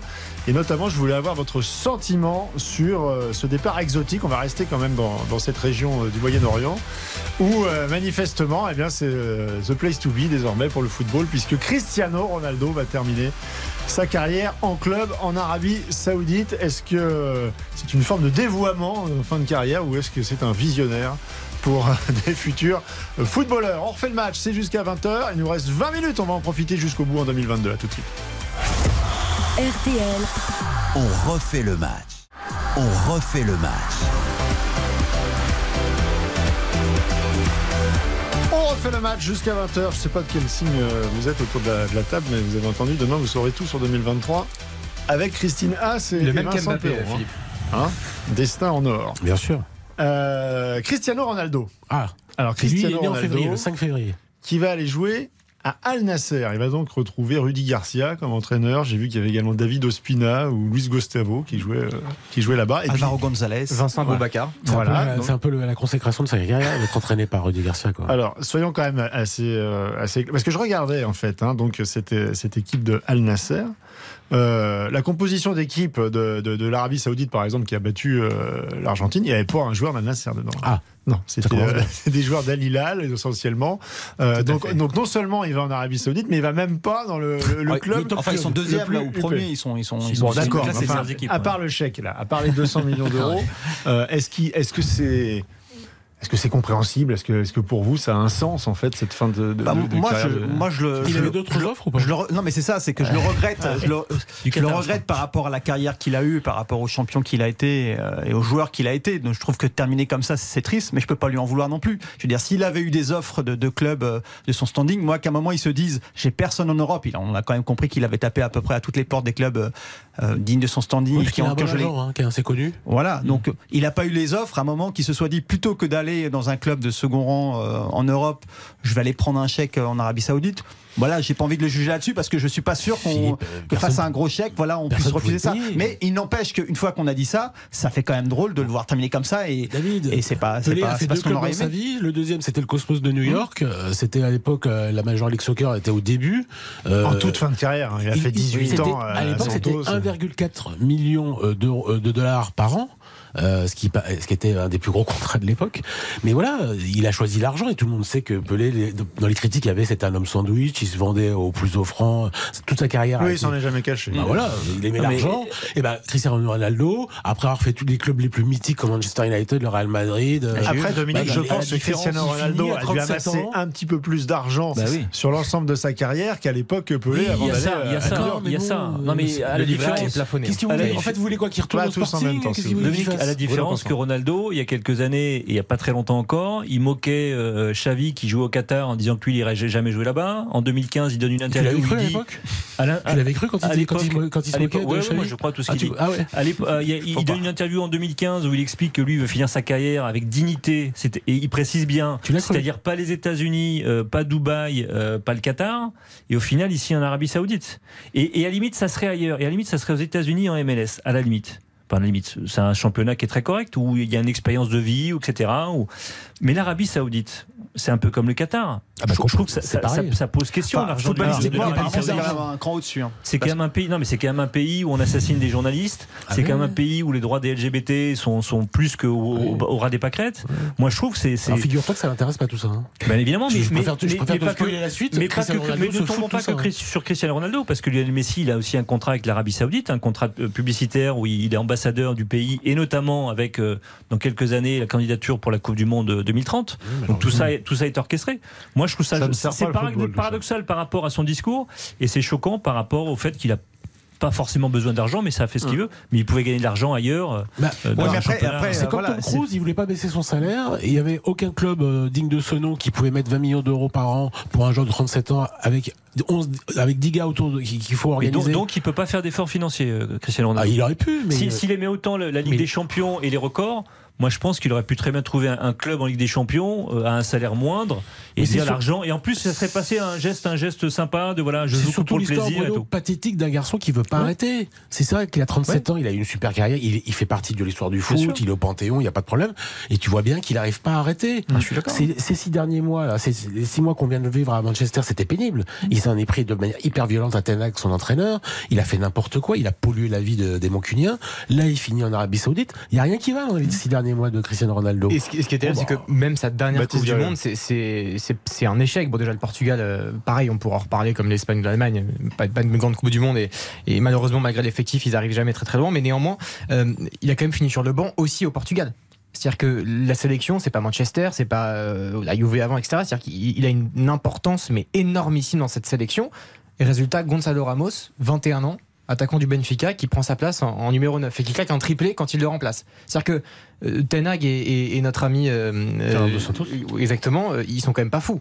Euh, si il est- Ronaldo est sur le banc euh, dans, ces, dans ces deux atmosphères et ces deux contextes différents, euh, c'est quand même qu'il y a une raison. Et Non, moi, je trouve que c'est le, le cinéma d'une carrière qui s'est étiolée au fil du temps. Et ce, ce qui est Mais ça triste, en fait, rien avant. Hein. Ça mais n'enlève exactement. rien sur ce qui s'est passé avant. Exactement. Et ce qui est terrible, c'est que je pense que Ronaldo est, est devenu lucide. C'est comme le pape qui est en, en fin de vie, et paix à son âme, qui s'est dit lucide à la fin. Euh, Ronaldo, il, est- il est lucide, et je pense que là, au moins, il sera pas sur le banc, il sera Vous n'êtes titulaire. pas des romantiques. Ah bah oui, non mais Vous n'êtes ah, pas des romantiques. je parce que moi, rien. je suis tombé sur le tweet d'Hervé Penaud. Qu'est-ce qu'il dit, qui nous dit les, les critiques envers le choix de Ronaldo me dépassent, comme s'il devait vivre la vie que les gens veulent pour lui. Il a ses raisons et ça le regarde. Le monde ne se limite pas à l'Europe, comme Drogba a été en Chine, Gignac au Mexique ou Matuidi aux États-Unis.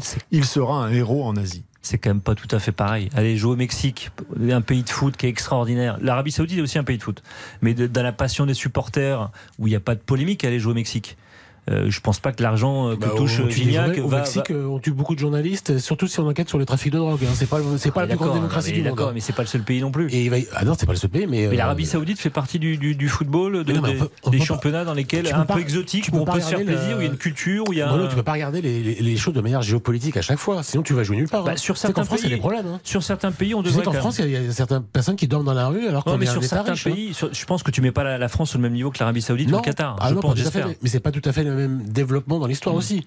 On, a, on, a, on est un pays vieux, nous. On est, euh, comme disait euh, Dominique de Villepin, on est un vieux continent et un vieux pays, hein, issu d'un vieux continent. Mm. L'Arabie Saoudite, le Qatar, le Qatar, il y a, 40 ans, il n'y avait rien. Hein, au Qatar. Ans, Je ne sais pas si ce sont les, les vœux d'Emmanuel Macron dans, 10 minutes euh, désormais qui, vous inspire. D'ailleurs, restez avec nous, hein, puisque le, le, service politique d'RTL autour de Sébastien Roussel prendront le, le relais après l'émission pour nous faire vivre justement les vœux du président de, la République. J'aimerais qu'on revienne à notre pain quotidien pour terminer cette, euh, cette émission, notre bonne vieille Ligue 1 qui, euh, reprend. Ah, je croyais qu'on parlait du ballon d'or. On a parlé de Karim Benzema tout à l'heure. Ah oui, le ballon ah d'or. Tiens, quand même, si, petite insiste, parce que voilà, je vous en parlé tout à l'heure. Oui, oui. Et, d'ailleurs, ça va nous permettre de basculer sur le, sur le Paris Saint-Germain. Le fait que Lionel Messi et, euh, et Kylian Mbappé jouent dans le même club, est-ce que du coup, ça tue tout suspense pour le Ballon d'Or ah. Mais après, moi, je suis pas d'accord avec les gens déjà. Pour moi, Kylian Mbappé a fait une Coupe du Monde supérieure à Léo Messi. Oui, mais si on prend la tendance, globale générale, aujourd'hui Lionel Messi dans le monde, les votes euh, sont issus des journalistes du monde entier. Il a une longueur d'avance, c'est d'accord avec ça. Tout à fait. Donc pour répondre à la question de Philippe, je pense que effectivement c'est compliqué parce que du coup les, les destins sont liés et que ça passera désormais uniquement par le prisme de la Ligue des Champions. Mais je me dis que si vraiment Kylian Mbappé, parce qu'il a quand même réalisé une Coupe du Monde comme tu l'as rappelé, exceptionnelle, je me dis que si vraiment lui-même était exceptionnel et que Paris allait très loin, est-ce que c'est pas le sens, par exemple, de son retour euh, aussi rapide? Est-ce qu'on peut hein. arrêter avec ça hein je, vais dire une chose, parce qu'il y a un autre joueur de l'équipe de France qui a repris plus tôt que Mbappé, qui a joué plus tôt que Mbappé, on n'en a pas parlé, c'est Raphaël Varane. Et, oui. Et on n'a pas fait un pataquès. Alors qu'il a joué la même finale, il a perdu la même finale, il n'y a pas eu de. Il est sorti un peu avant en finale, lui. Oui, enfin, il a, pas démarré la Coupe du Monde en plus, votre ah, Raphaël Varane. Euh, il n'était pas là sur, le premier match. Non, mais c'est de plaisanterie, effectivement. Il y a y a un peu de com aussi. Sur le euh. Ballon d'Or, effectivement, mais s'il part avec une longueur d'avance. Euh, après, on sait que les votes du Ballon d'Or, c'est pas forcément lié. Ça, va être un peu nostalgique et d'émotion. Et c'est Messi, c'était sa dernière Coupe du Monde. Et, à moins qu'il soit blessé pour les trois, trois derniers mois de la saison, Messi sera dans la même équipe que, Mbappé pour la Ligue des Champions. Messi Mbappé sort, voilà, mais le but à chaque fois C'est un peu la dernière l'impression qui compte aussi. Donc si c'est que ça, les votes auront lieu fin si, euh, Le PSG va en demi-finale et à chaque fois c'est grâce à notre but décisif de Mbappé, bah, il va il va recoller. Euh, Deux, trois buts en finale, ça vaut presque un titre. Après, ce qui est pas c'est que peut-être que trois buts en finale avec des champions. Marquer trois buts en finale d'une Coupe du Monde, même si vous n'êtes que finaliste. Bah, mais ça suffit pas. Je vous dis, pour gagner une Coupe du Monde, il y a que deux pénalties peut-être. Il y a que deux pénalties en plus, ils sont en finale. Mais avant, c'est lui qui porte l'équipe contre le Danemark, contre la Pologne, moins contre la France, moins contre le Maroc. Contre la hein. France, il joue pas contre la France. Euh. Non, mais il, tu dis il, portait l'équipe. Il n'a pas porté l'équipe contre l'Angleterre ni contre ah, le Maroc. Bah contre l'Angleterre. Messi, a porté, pour le coup, a vraiment porté son équipe à chaque tour il était impactant à chaque tour. En tout cas, ce qui est bien, c'est que euh, peut-être que pour cette édition, on aura du suspense, ce qui nous changera de, chaque année maintenant depuis, euh, depuis 15 ans. Non, après, néanmoins, effectivement, moi je trouve que Mbappé il pourra faire ce qu'il veut. Alors, c'est le meilleur buteur de la Coupe du Monde, triplé en finale également, ce que n'a pas fait Messi, mais, néanmoins. La Ligue des Champions. Exactement, mais néanmoins, l'image de Messi avec ce trophée, je pense qu'on ne peut rien faire contre ça. C'est tellement six mois les votes. Hein. Et voilà, après le truc c'est que dans six mois effectivement on, ne connaît pas l'histoire. Ouais. Et moi je trouve que cette image là elle est tellement puissante, elle est tellement importante qu'elle renverse bah, tout et Mbappé pourra faire ce qu'il veut. Vu qu'il a gagné un ballon d'or sur une Copa América, donc. Euh, bah, exactement, voilà. Qu'est-ce que ça va être avec une Coupe du Monde quoi. Ça. Bon, pour terminer, je voudrais avoir votre sentiment sur ce Boxing Day à la française qui nous a été vendu parce que euh, il fallait bien euh, trouver un nom et qu'il fallait jouer à cette euh, période là. Est-ce qu'on est, typiquement sur un épisode et c'est pas du tout dans la culture bah, française comme ça. Hein. Ou est-ce que c'est quelque chose qui vous semble avoir un intérêt, aller au foot en famille pendant les vacances Peut-être qu'ils vont regarder les audiences à la fois dans les stades et à la télé, mais c'est vendu comme un one-shot pour attraper leur, leur retard. Ça, c'est politique comme, comme argument. C'est comme, comme le syndicat des joueurs était radicalement contre, on leur a pas dit on fait ça pour trois ans, on leur a dit on le fait là, c'est exceptionnel en fonction du, du, calendrier de cette année particulière, mais on peut pas exclure quand même qu'à un moment, si c'est un succès, effectivement, on revienne en disant mais finalement, c'était pas si mal. Je pense pas que ça. Ils tiennent beaucoup à leur trêve quand même. Hein. Non, mais je te dis pas que ça se passera. Les Allemands vont reprendre le 20 janvier. Hmm. Il y a des pays comme ça, culturellement, où il y a une coupure. Quoi. Non, mais c'est loin d'être gagné. Hein. Après, moi ayant vécu en Angleterre, pour moi le boxiné ça reste l'Angleterre. Et, et, pour moi le boxiné c'est justement l'Angleterre. C'est que tous les autres championnats s'arrêtent et on est devant sa télé à Noël et on regarde du football anglais sans se penser aux autres footballs. Et, c'est- et ça, ça me manquerait s'il y avait un autre championnat qui disputait le, le coup de Eh bien, on va se quitter sur ces bonnes paroles. Merci à, à vous tous. Ah, Merci c'est aux auditeurs. Ah oui, surtout, bah oui, tout va très vite. 2022 Bah, il faut Jérôme et Mais vous serez alors. probablement réinvité en 2023. Merci, si c'est gentil. Merci donc de nous avoir suivis tout au long de l'année. On refait le match. Je reviens évidemment la semaine prochaine. Le foot, ce sera dès demain soir autour d'Eric Silvestro avec donc cette euh, affiche entre Lens et le Paris Saint-Germain que j'aurai le plaisir de vous commenter en direct du, du Stade Bollard. D'ici là, excellente fête, excellent réveillon. Faites la fête, soyez raisonnable, pas trop non plus, juste euh, ce qu'il faut. Bien sûr. Dans un instant, vous retrouvez euh, toute la rédaction d'RTL et le service politique pour vous faire vivre euh, en direct, et bien tout simplement les vœux du président Emmanuel Macron. Vous êtes bien sur RTL et nous on vous les souhaite dès à présent les vœux de meilleure année. Bonne année à tous. Ciao ciao. À tous. bientôt. Bonne année. RTL. On refait le match.